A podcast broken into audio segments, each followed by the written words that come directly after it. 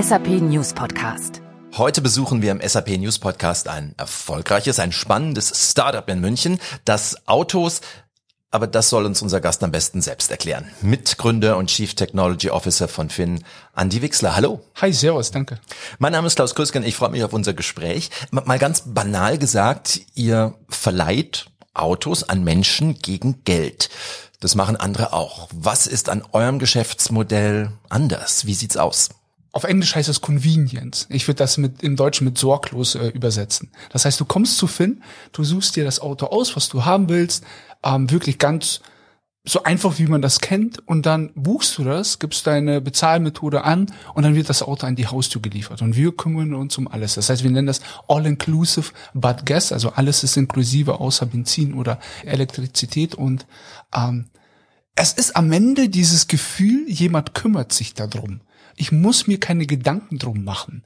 Ähm, ich vergleiche das immer gerne mit Spotify, ja. Mhm. Also viele Leute konsumieren Musik, einige gehen in die Oper, ein paar andere holen sogar Schallplatten, weil die das gerne anfassen und mhm. riechen wollen. Und ja, und der größte Teil, die 90 Prozent, die hocken dann bei Spotify, klicken einmal drauf und dann geht's los.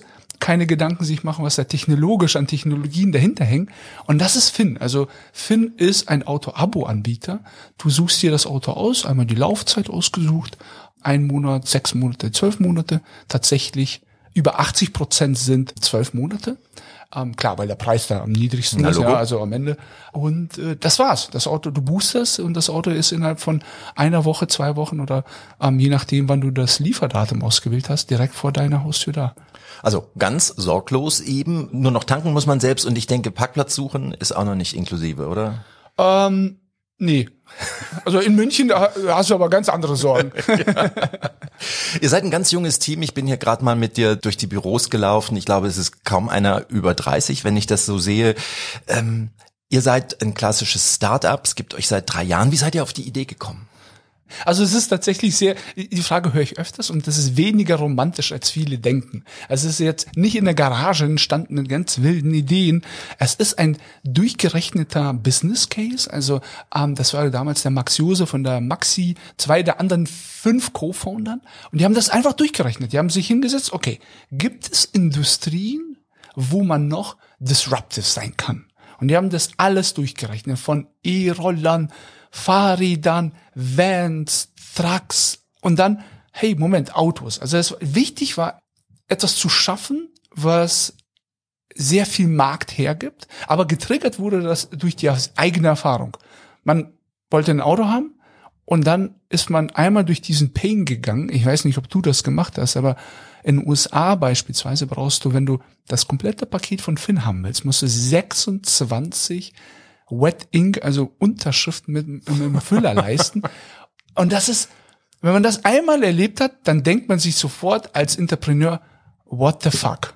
Ja, und es gibt einfach so viele Leute, die, die müssen ihr Kind zum Kindergarten bringen, die müssen vielleicht zur Arbeit. Da sind keine Mechaniker, da sind keine Teilkasko, Vollkasko Insurance Experten, also Versicherungsexperten. Und ich gehöre dazu. Als ich bei Finn ab Tag eins dabei war, war ich 36, ich war der Älteste, lustigerweise, und ich habe noch nie ein Auto besessen. Wenn ich dann ein Auto Neuwagen gekauft hätte oder geleast finanziert hätte und zur Versicherung gegangen wäre, das willst du nicht bezahlen. Mhm. Also das, das willst du einfach nicht, das verstehst du einfach nicht, du willst es auch nicht verstehen. Ich war beim Fahrrad, da kostet mich gar nichts. Ja? Wieso muss ich jetzt für eine Versicherung x 100 Euro pro Monat bezahlen? Und so gründet man dann ein Unternehmen. Dann wird man naiv, größenwahnsinnig und dann fängt man an zu rechnen und dann kommt der Zahlenraum und sagt, hey, da geht was. Wir haben schon mal ein Unternehmen gegründet, lass uns mal ein erfolgreiches Gründerteam aufbauen und auch ein paar Leute, die sowas noch nie gemacht haben. Er sehr, sehr wichtig für den, für den Mix ähm, der Founder und dann let's do that. Also äh, fünf von den, ich glaube doch, am Ende waren sechs Kerngründer, kommen nicht aus der Automotive-Sphäre. Mhm. Und das ist wahrscheinlich genauso die ja, Neugier und Naivität, mit der man rangehen muss, dass man nicht auf irgendwas zurückgreift, was eh schon Tausende, tausendmal gemacht haben, sondern einfach sagt, okay, wir denken out of the box. Genau. Ihr habt Finn als Firmennamen, das ist ein sehr beliebter Vorname. Äh, woher kommt Finn? Äh, sehr, sehr gute Frage. Wir hatten früher mal auch eine, so eine lustige Anekdote, eine PA-Vision, die war ein bisschen sehr wild, dass es der Name des Bobbycars des Gründers ist. Äh, gesagt, nee, das ist zu wild. Also, also es war einfach, ne, das stimmt einfach nicht. Ganz unromantisch wieder. Wie in der Startup-Welt. Es ist ein Post-it an der Wand. Du hast, ich sage jetzt mal 15 Minuten Zeit, um, wir brauchen noch einen Namen und wir brauchen auch eine Domain eine vierstellige Domain wäre schon, das ist schon Premium, das wäre geil. Ja, vierstellige Domains mit, mit, mit .com am Ende gäb's nicht. Fünfstellige wird's auch schon sehr schwer, es sei denn, es ist irgend so was, äh, was du nicht aussprechen kannst. Mhm. Ähm, okay. Die beliebtesten Vornamen in den USA, Top 10. Oh, Finn. Ich glaube, Finn mit Y. Und ja, macht Sinn. Äh, ist die Domain noch frei? Ich glaube, Finn mit Y war schon weg. Finn mit I ja, ist vorhanden, fin.euro, macht Sinn, dann Häkchen dran. Also du hast einfach eine, eine fette Wall an Post-its und dann fackelst du das ab. Fin.auto macht Sinn. Auto kann auch der US-Amerikaner verstehen. Es würde eher Vehikel heißen, aber ist okay. Los. Jetzt haben wir fin.com gekauft. Also wenn man dann das Kleingeld zusammen hat, dann kann man sich dann noch die, die, echte Domain kaufen, ja. Also so kommt das zustande. Großartig. Jetzt kommen also so ein paar junge Menschen daher, haben eine coole Idee, wollen ein bisschen was anders machen. Autos sind jetzt dummerweise teuer. Wie konntet ihr Investoren überzeugen? Da musste ja erstmal ordentlich Geld zusammenkommen, damit man überhaupt anfangen kann. Eigentlich hat man nicht wirklich lange dann, äh, darüber nachgedacht. Also am Ende findet man schon einen Weg, das zu finanzieren. Ja, es ist ein Asset-Heavy Business. Ja. Ein Auto kostet bei uns Listenpreis ungefähr 35.000 Euro. Ähm, und je teurer die Produkte werden, umso ähm, mehr muss man bezahlen. Und dann überlegt man sich, wie kriegt man das finanziert? Und hey, die gute Nachricht ist, das gibt's schon seit 1900, ich sage jetzt mal 70, einfach random, eine, eine Zahl gedroppt mit Leasing und Finanzierung. Also da gibt's ja schon eine Lösung dazu, um Autos zu finanzieren. Du musst es dann sauber dann in dein Businessmodell reinrechnen. Zu der Zeit war der Zinssatz bei null negativ oder zum Teil fast schon negativ, ich glaube, in der, in der Zeit. Und dann rechnest du das einmal durch und dann, man findet schon eine Lösung. Ich glaube, in unserer Seed-Runde haben wir 8,8 Millionen eingesammelt und das bekommst du ausschließlich, weil ein Investor an das Team glaubt oder an das Businessmodell. Und dann hast du die Möglichkeit, dich zu beweisen und zu zeigen, dass das Businessmodell funktioniert. Also es ist tatsächlich ähm, ich glaube, da haben wir uns nicht so viele Gedanken gemacht. Wir wollten einfach nur ein Auto auf, auf die Straße bringen. Das war's. Wir wollten einfach nur diesen Erfolg. Und wir waren nicht der Erste auf dem Markt, ganz ehrlich. Also da müssen wir ganz ehrlich sein. Cluno war als erster da und das ist eine dankbare Aufgabe. Das heißt, du hast jemanden, der schon mal Auto-Abo an den Kunden in so eine kleinen Bubble gebracht hat und dann bist du der Zweite da. Und von wie beim Marathon. Wenn jemand vor dir läuft, erstmal mitlaufen und dann kannst du immer noch anziehen, ja. Gerade bei dem Thema Finanzen, da kommt dann SAP bei euch auch ins Spiel. Ja, genau. Also ähm, wir verwenden SAP beim Finance and Accounting, also klassisches FICO. Ähm, das heißt, ähm, die hatten es hart, bei uns reinzukommen. Also das war, also da sind wir sehr undankbar. Wir sind zwar ein Startup, aber nicht naiv in diesem Sinne. Wir machen so ein, wir nennen das RFP-Prozess, also Request for Proposal.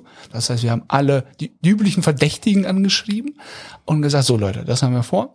Asset Heavy Business ein Auto ist teuer, wir brauchen ein System, was ähm, ähnlich mit Leasing umgehen kann. Beide Reporting-Standards, einmal für die USA, also US GAAP und dann ähm, auch in Deutschland, Europa äh, reporten kann, starkes Leasing-Modul hat, dann ganz klare Decision-Matrix aufgebaut und dann blieb SAP übrig. Ja, und dann haben wir uns sehr, sehr viele, ich sage jetzt mal, Portfolio-Companies angeguckt, also Companies, die ähnliche Investoren oder gleiche Investoren haben wie wir und dann Cold, Warm Reference Calls gehabt und dann, es war eine normale Business-Entscheidung, es war nicht emotional und ich glaube, das muss man dann am Ende machen. Ich glaube, das ist jetzt was, wo wahrscheinlich viele die Connection gar nicht so herbringen. Startup und SAP, würdet ihr das als ungewöhnlich empfinden? Ja, es war für uns ungewöhnlich, bin ich ganz ehrlich.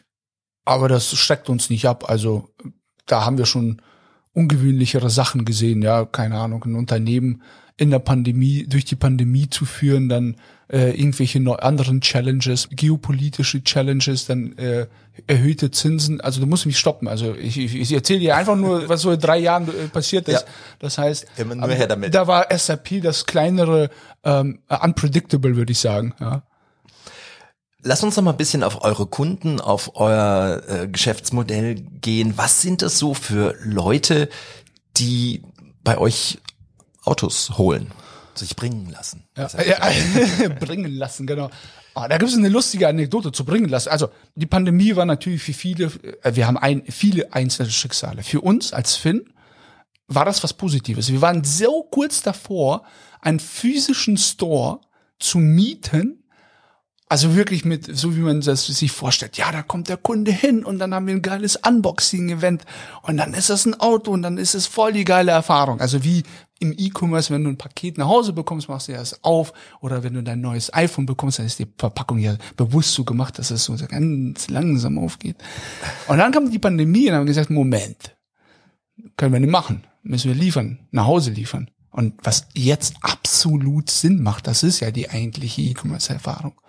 Das heißt, was sind das für Kunden? Kunden, die Convenience schätzen.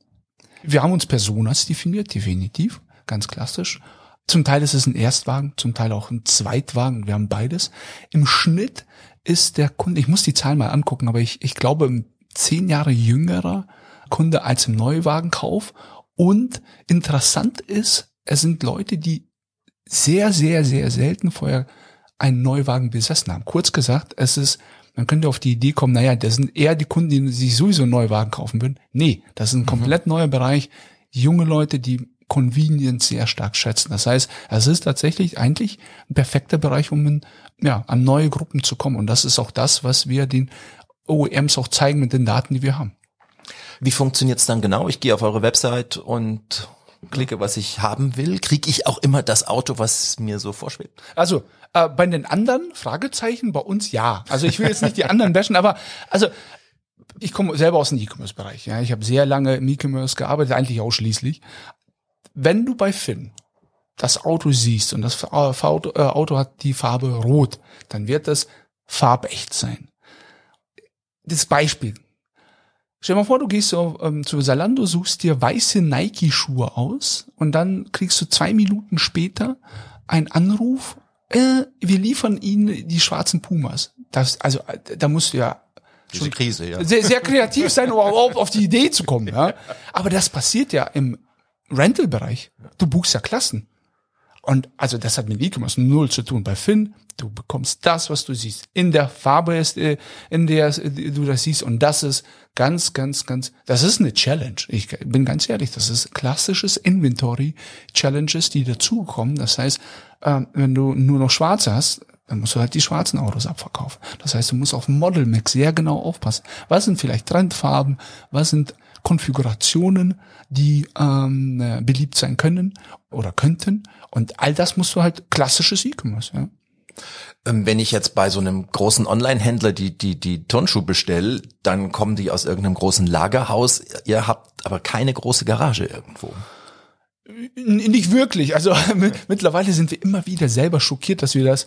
Also wir haben es nicht. Wir haben über 20 verschiedene, ich sage jetzt mal, Logistikcenter. Also das sind klassische Compounds. Also in der klassischen Welt war das so: Ein Hersteller produziert ein Auto, dann landet dieses Auto auf dem Compound. Das sind wirklich riesige Flächen. Lustige Geschichte. Du kannst es immer bei Google Maps angucken. Such dir einfach so ein, ich glaube Kehlheim, da gibt's ein großes, ich weiß gar nicht bei, von welchen Hersteller. Und dann kannst du von oben sehen, 50, 60, 70.000 Euros la- landen dann und werden dann verteilt. Zum Beispiel zum Autohändler oder ähm, zu irgendwelchen anderen Häfen und dann werden die weiter verschifft. Ja? Und ähm, was wir machen ist, wir haben auf dem Compound entweder einen Drittanbieter, der für uns das macht, oder zum Teil jetzt mittlerweile haben wir auch angefangen, selber auf dem Compound präsent zu sein, mit unserer eigenen Finn-Flagge, sage ich jetzt mal vor Ort, und äh, liefern die Autos direkt von dem Compound an den Kunden. Das heißt, das Auto fällt frisch gebacken aus der Fabrik raus wie, ein, wie eine kleine äh, Brezel und dann wird die direkt an den Kunden geliefert, so schnell wie möglich. Der, also wir haben keine eigene Logistikcenter. Vielleicht werden wir das irgendwann mal haben, wenn wir äh, noch größer sind und äh, um die Logistik zu optimieren, aber das ultimative Ziel wird immer sein, ähm, das Auto so schnell wie möglich an den Kunden zu bekommen. Weitere lustige Anekdote. Angefangen haben wir mit One-Day-Delivery. Wir haben innerhalb von einem Tag geliefert. Ja. Gut, bei 100 Autos einfacher als bei Tausenden. Du hast es angesprochen, ihr habt während der Anfangsphase der Corona-Pandemie euer Business gestartet, wo man erstmal ähm, schluckt und sagt, ist das jetzt die richtige Zeit? Aber es klingt so, als hättet ihr geradezu profitiert Ja. von, von der Geschichte. Wie hat das euch beeinflusst? Also als es passiert ist, weiß ich, da waren wir noch in der Lindwurmstraße ungefähr. Das ging ungefähr so, so Leute, Pandemie, das war also so zwei, drei Tage bevor der offizielle Lockdown kam, glaube ich, also das ist jetzt Gedächtnisprotokoll, haben gesagt, ja, lass uns mal nach Hause gehen, ne? wir arbeiten jetzt von zu Hause. Das war's. Also man konnte ja zu dem Zeitpunkt ja nicht abschätzen, wie groß das war. Das heißt, wir tragen halt unseren Teil dazu bei, damit unsere Mitarbeiter safe sind und fertig. Und jetzt rückblickend geguckt, so postmortem, ja, viele Sachen richtig gemacht, aber haben wir das vorhergesehen? Auf gar keinen Fall. Wir waren mental mit einem Team, einem sehr, sehr starken jungen Team, mental elastisch genug, um uns an jede Situation anzupassen. Wir müssen ja erstmal noch beweisen, dass wir unter stabilen Marktbedingungen existieren können. Vielleicht ist das ein Business, was nur unter, wenn es komplett brennt, funktionieren kann. Ja? Weil, kann ich dir sagen. Ich, ich glaube aber persönlich, das ist meine persönliche Meinung. Ich glaube nicht daran, dass in der nahen Zukunft sich irgendwelche Stabilitäten wieder ergeben. Es wird immer irgendwas Neues kommen und nur die äh, agilen Business, also agil ist ja schon ausgelutscht, die Business Agility wird dann entscheiden, ob du dein äh, Unternehmen durch die Phasen durchbekommst. Autofahren und Nachhaltigkeit, auch so zwei Begriffe, die ähm, gelegentlich im Konflikt miteinander stehen. wie stellt ihr Nachhaltigkeit nach vorne? Wie macht ihr sie möglich und wie unterstützt euch IT dabei? Was, was wir machen, wir kompensieren natürlich die CO, CO2 von unserer IT-Infrastruktur. Wir sind bei AWS, da gehst du rein, die haben mittlerweile so einen CO2-Consumption-Kalkulator, dann kommt das raus und wir kompensieren das. Das würde ich aber jetzt nicht an die große, das, also ganz ehrlich, da müssen wir nicht drüber reden. Das ist, also wer das nicht macht, sorry. Ja. Nachhaltigkeit, und da sind wir sehr, sehr romantisch, ist für uns ab Tag eins etwas, was in unserer Firmen-DNA verankert wird, Sustainability und verankert ist.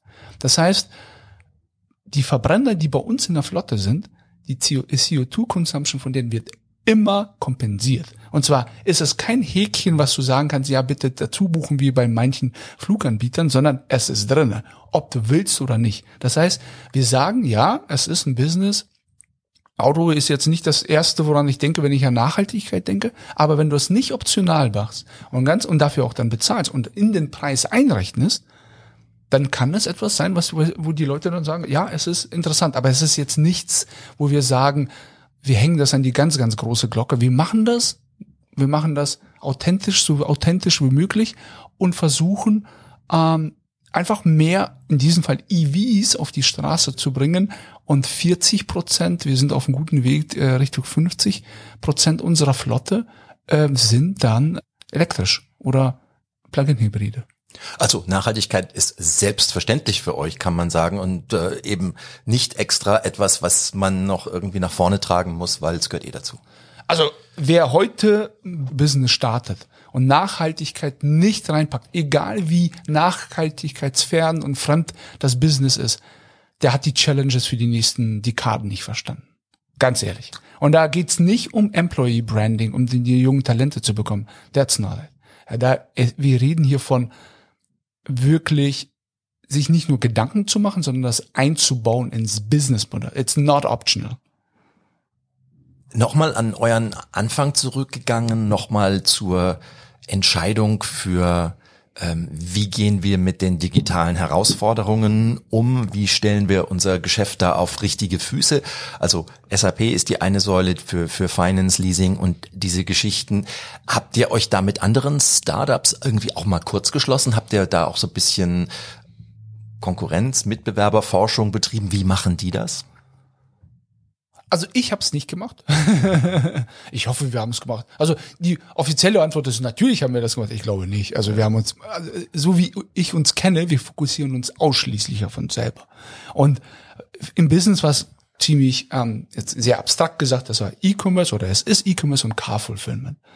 Und wir haben die alle, ich will nicht sagen Fehler oder alle Learnings mitgenommen, die man mitnehmen kann. Also klar haben wir mit anderen gesprochen, klar haben wir auch mit den Mitbewerbern und wir nennen die gerne Follower äh, gesprochen. Aber also sehr oft kannst du da echt wenig operativ und operativ entscheidet hier in diesem Fall wirklich, ob ein Business erfolgreich ist. Es ist ein komplexes Produkt.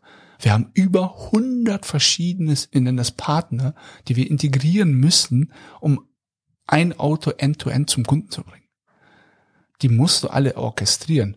Wenn du dann auch noch anfängst, die Konkurrenz die ganze Zeit zu behandeln, da ist ja wahnsinnig. Also, nö. Also, äh, äh, wir bleiben naiv. Also, jetzt klar, gucken wir uns das genau an, was passiert auf dem Markt. Wir haben ja auch ein bisschen mehr zu verwalten, auch mehr Leute mit 400, 450 Leute. Da, da hast du auch eine gewisse Verantwortung. Am Anfang mit acht Leuten. Äh. Machen wir einfach mal drauf los. Ja, ja, genau. Gucken wir, wo wir landen. Aber am Ende erstmal ein Auto zum Kunden bringen. Wir haben noch keinen Plan gehabt, wie wir das Auto vom Kunden zurückbekommen. Aber das Problem ist ja in einem Jahr erst. Ihr habt natürlich noch sehr viel mehr IT Connections, damit das Ganze funktioniert. Und ich glaube, für euch sind zwei sehr wichtige Begriffe No-Code und Low-Code. Für die, die nicht wissen, was das bedeutet, magst du es kurz erklären, wie das bei euch eine Rolle spielt? Ja, absolut. Ähm, also No-Code ist am Ende, kannst du Business-Prozesse integrieren, ohne programmieren zu können. So, das heißt, jeder hier bei Finn ähm, kann. Wir verwenden dafür eine Automation-Lösung, die nennt sich Make. Früher war das mal, ich glaube, Integromat. Und die Leute können einfach eine Automatisierung implementieren. Stell dir mal vor, du bekommst eine E-Mail, in diese E-Mail hat einen Anhang, in diesem Anhang sind jetzt die aktuellen Produktionsdaten von den Autos drin. Guck auf meinen E-Mail-Account, wenn die E-Mail kommt, nimm dir äh, das Attachment, äh, lade die in die Excel-Datei runter, nimm alle Daten, speichere in die Datenbank. Das macht bei uns jemand, der noch nie programmiert hat. Also jeder kann bei, äh, bei Finn das machen und wir haben eine spezifische Rolle, die nennt man BAM. Das ist der eine Teil. Das heißt, das ist das Enablement des, des Businesses. Wenn du so möchtest, ein Excel für Businessleute, um äh, wiederholende Aufgaben zu automatisieren. Mhm. Wir haben da so einen Slogan, wir nennen das Do it, do it automated. Also wenn du zweimal das gleiche gemacht hast, dann sollst du es beim dritten Mal jetzt automatisieren. Sonst wäre es ja dusselig bei. Das ist der eine Teil.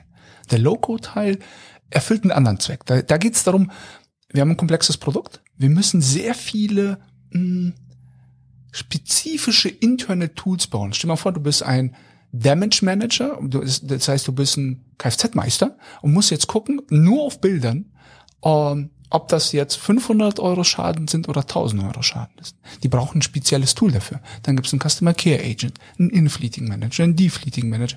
Stopp mich, ich mach weiter. Damit 24-7 Hotline, Finance Manager. Also wir haben, ich würde jetzt sagen, so 40 bis 50 verschiedene Rollen. Und für die brauchen wir halt Tools. Und da verwenden wir Low-Code dazu. Das heißt, wir können interne Tools spezifisch für die ziemlich schnell bauen. Zum Teil bauen das Engineers, zum ich würde sagen zum größeren Teil sogar ähm, Product Manager selber. Und da sind die beiden ähm, ja, Säulen, die wir bei Finn hier Extremes verwenden. Wie dockt das Ganze dann an die SAP-Lösung an? Musstet ihr da viel äh, anpassen, damit ihr mit euren ganzen Tools drumherum gut andocken könnt? Und nicht wirklich. In meiner SAP stellt eine API zur Verfügung, ich glaube OData und ähm, zum Beispiel das Data Warehouse, weiß ich, da haben wir BigQuery, dann haben wir ein HTTP API mit Hasura, jetzt wird sehr technisch angedockt, einmal in SAP, daran klatschbatsch fertig die man durch. Also, wenn das eine Schnittstelle hat, schön, freuen wir uns. Wenn nicht, nicht so schlimm, ah, dann bauen wir halt eine. Ja. Neue Ideen gehören für euch dazu. Das betrifft nicht nur euer Geschäftsmodell, sondern das heißt wahrscheinlich auch, dass ihr im Marketing äh, andere Wege geht und nicht nur irgendwie die Hochglanzanzeige im Spiegel oder Stern oder Manager-Magazin oder sowas. Äh, was, was macht ihr in Sachen Marketing anders?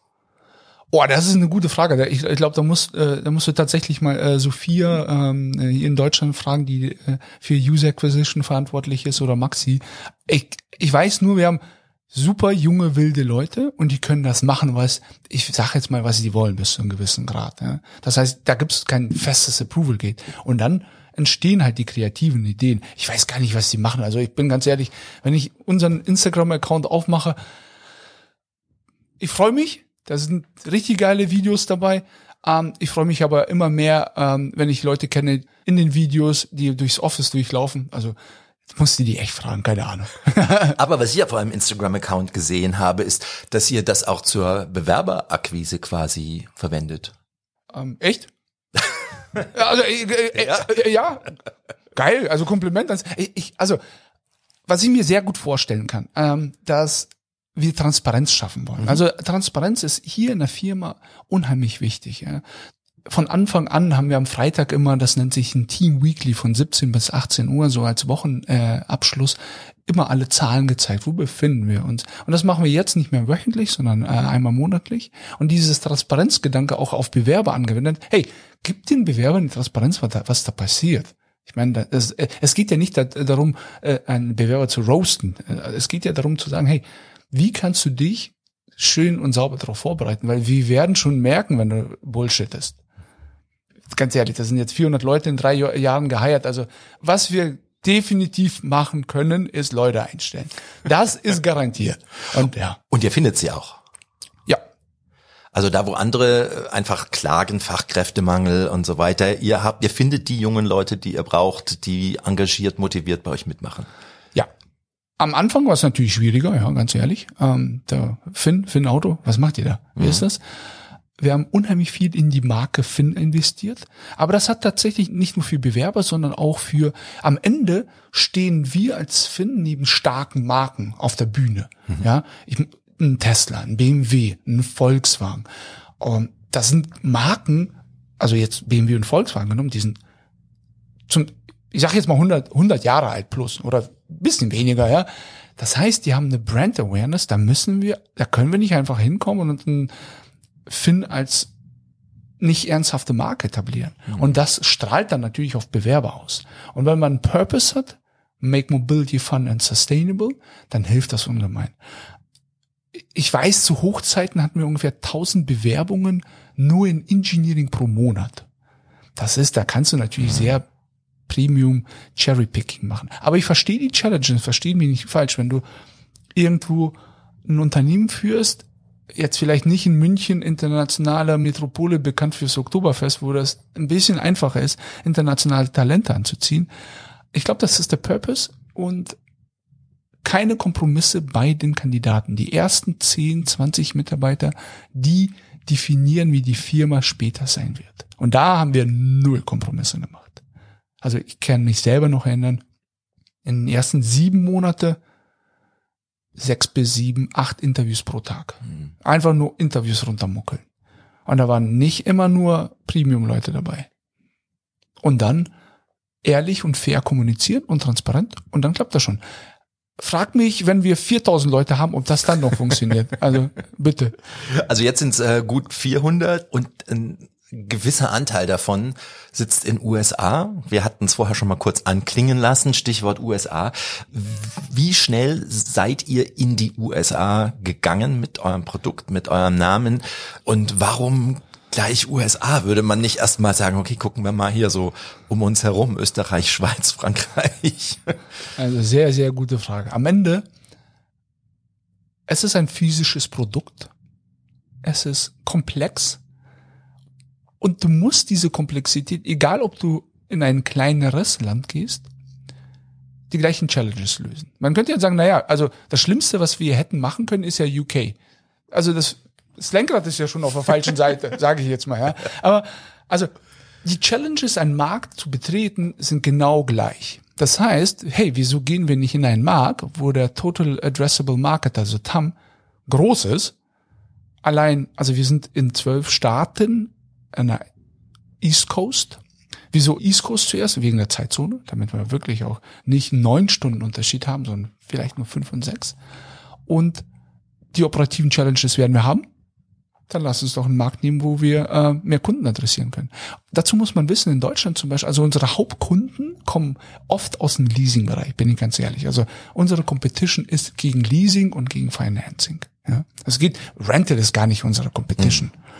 Und in Deutschland ist, glaube ich, der Leasing-Financing-Share ungefähr bei 45 Prozent, meistens natürlich Geschäftskunden. In den USA ist es 85. Wow. Das heißt, der Markt an der Ostküste ist um Faktoren größer als der ganze deutsche Markt.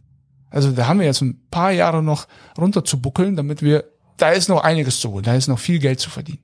Und deswegen USA, also, weil Österreich wäre die gleiche operative Challenge gewesen. Wir hätten die Autos genauso in Österreich sourcen müssen.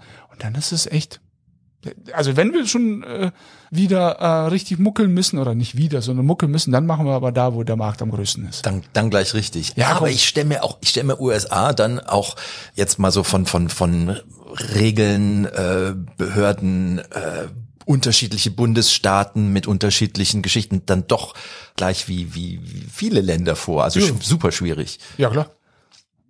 Also ja. also jetzt wirklich jeder einzelne Bundesstaat, du gehst Bundesstaat für Bundesstaat an. Ja. Autoregistrierung ist ein State Business. In Deutschland gehst du zum Kfz-Amt. Ob du jetzt in Kiel oder in München gehst, ist absolut schnurzegal. Das ist registriert, Thema durch. Dort ist es, gibt es Staaten, die sagen, du musst ein Physical Office in dem Staat haben, um sowas ähnliches wie Leasing zu machen. Insurance muss, oder Versicherung muss komplett decoupled, was ist das deutsche Wort? Also äh, der Kunde- Losgelöst sein, losgelöst ja. sein. Äh, Was ich gelernt habe, das wusste ich auch nicht, hier bei uns in Deutschland, haben wir das gar nicht. In den USA haben Familien eine Familienversicherung, sage ich jetzt mal. Das heißt, du hast einen Versicherungsanbieter, da hast du deinen Rechtsschutz, dein Auto, dein Haus, alles versichert und dein Health. Das heißt, wenn wir dann plötzlich hinkommen, all inclusive, inklusive Versicherung, dann Interessiert die gar nicht. dann sagen die, ja, aber ich habe ja eine Versicherung und dann müssen die ja für die Versicherung bezahlen. Das heißt, was wir in den USA auch anbieten ist, die Versicherung ist optional. Dadurch können wir natürlich einen viel niedrigen Preis anbieten und kompetitiv mit Leasing sein. Aber am Ende, das Hauptziel ist, das Produkt so gleich wie möglich zu lassen. Also New York City ein, ist eine mega Challenge beispielsweise. Und da gibt's auch in jedem Bundesstaat einen anderen Versicherungsanbieter. Und dann, ja, es, es ist genauso, wie du es gesagt hast. Und das Schöne ist, und das ist ja der Mode, im Startup-Umfeld muss man ja immer den Burggraben definieren. Jeder, der in diesen Markt reinkommt, muss exakt die gleichen Challenges lösen. Die gelten nämlich für alle. Wie, wie, wie sehr hilft euch SAP bei dieser Internationalität? Ähm, beim Finance and Accounting, klar, so wie ich gesagt habe, den, äh, den Standard zu reporten, das ist aber schon bei einem Asset-Heavy Business äh, schon äh, viel Holz zu heben. Ne? Ja. Also ja, Lass uns noch mal zurück nach Deutschland schauen und zu euren ersten Jahren, die ersten drei, die ihr jetzt hier mit eurem Team äh, bestritten habt.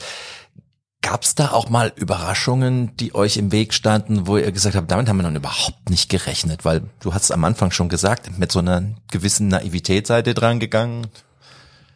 wir haben nur Überraschungen. Also man muss ja schon ein bisschen drauf stehen, dass, dass es überall Brände gibt. Also ich habe ja ein bisschen so die, die Chain aufgemacht, so globale Pandemie, Lieferkettenprobleme, dann kommt Chip Shortage, ganz einfache Challenge. Wir konnten Autos kaufen, aber wenn du einen Parksensor haben willst, dann ging die Lieferzeit von einem Monat auf 18 Monate hoch. Und ohne Parksensor zu machen ja gar keinen Sinn. Ja. Ja. Dann Ukraine kriegt Logistikprobleme, weil nicht genug Lkw-Fahrer äh, verfügbar sind, um die Autos von der Fabrik zum Compound zu bringen. Also, äh, aber ganz ehrlich, wir bleiben mental elastisch. Wir versuchen das nicht vorherzusagen, ich glaube, sondern wirklich, wenn die passieren, dann lösen wir die. Nenn das Naivität, ich würde das eher so annehmen wie, okay, wir werden die Challenge schon lösen, auch jetzt mit äh, höheren Zinsen. Ja, dann gehen wir halt durch. Ich meine, gilt ja für alle. Es ist ja jetzt nicht so, dass wir die Einzigen sind und sagen, oh, wir sind die Armen, wir sind als Einziger dafür betroffen, ein äh, armes Startup. Nee, andere sind da viel mehr davon betroffen. Und dann durch.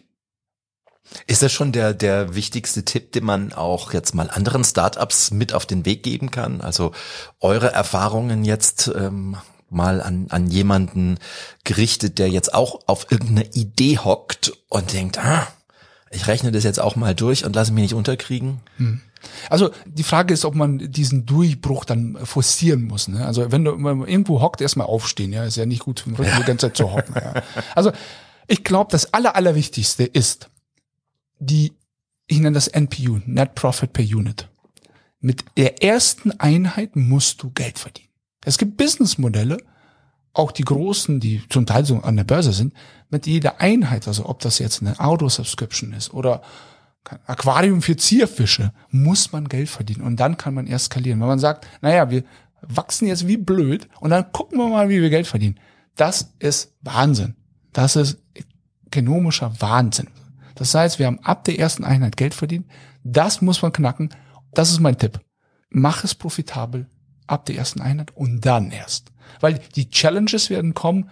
Es ist einfacher zu wissen, dass man Geld verdient und dann kommen neue Challenges dazu. wenn man von Anfang an kein Geld verdient und dann kommen immer nur Challenges dazu, dann wird es immer nur wehtun.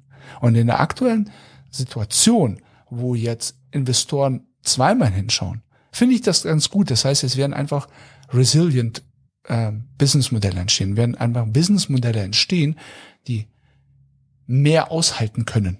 Und das finde ich ganz charmant. Das heißt, wenn man auf eine Idee hockt, einmal kurz durchrechnen, klack, klack, klack, gerne auf dem Bierdeckel auch und dann, wenn es Sinn macht, voll Attacke.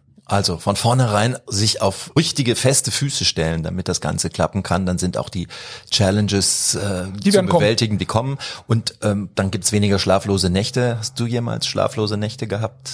Ja, aber meistens, weil ich die geile Idee hatte, noch einen, äh, einen Döner eine halbe Stunde vom Schlafen zu essen. Wie geht's weiter für Finn? More of the same. Also mhm. exakt das gleiche. Wir werden äh, mehr Autos auf die Straße bringen. Category Leader im Auto-Abo-Bereich zu sein in Deutschland und auch in den USA. Und äh, keine Ahnung, 1000 Euros an SAP. Irgend sowas. Mal gucken. Nimm, nimm mal das. Ich, ich schmeiß mal in den Zeilenraum. Auf alle Fälle gut, das an der richtigen Stelle zu platzieren. ja, genau. Vielen herzlichen Dank. Andi Wixler hat uns hier spannende Einblicke gegeben in dieses Start-up Finn, das, ja, wie, wie war es vorhin, Mobilität und Nachhaltigkeit äh, zusammenbringt genau. und Convenience. Vielen Dank für die spannenden Einblicke. Vielleicht lässt sich der ein oder andere inspirieren, auch durchzustarten, wenn er erstmal richtig gerechnet hat. Genau, absolut. Sehr. Vielen Dank für die Einladung. Herzlichen Dank. Das war der SAP News Podcast und der nächste, der steht schon auch in der Pipeline und ist wieder dort zu finden, wo es Podcasts gibt.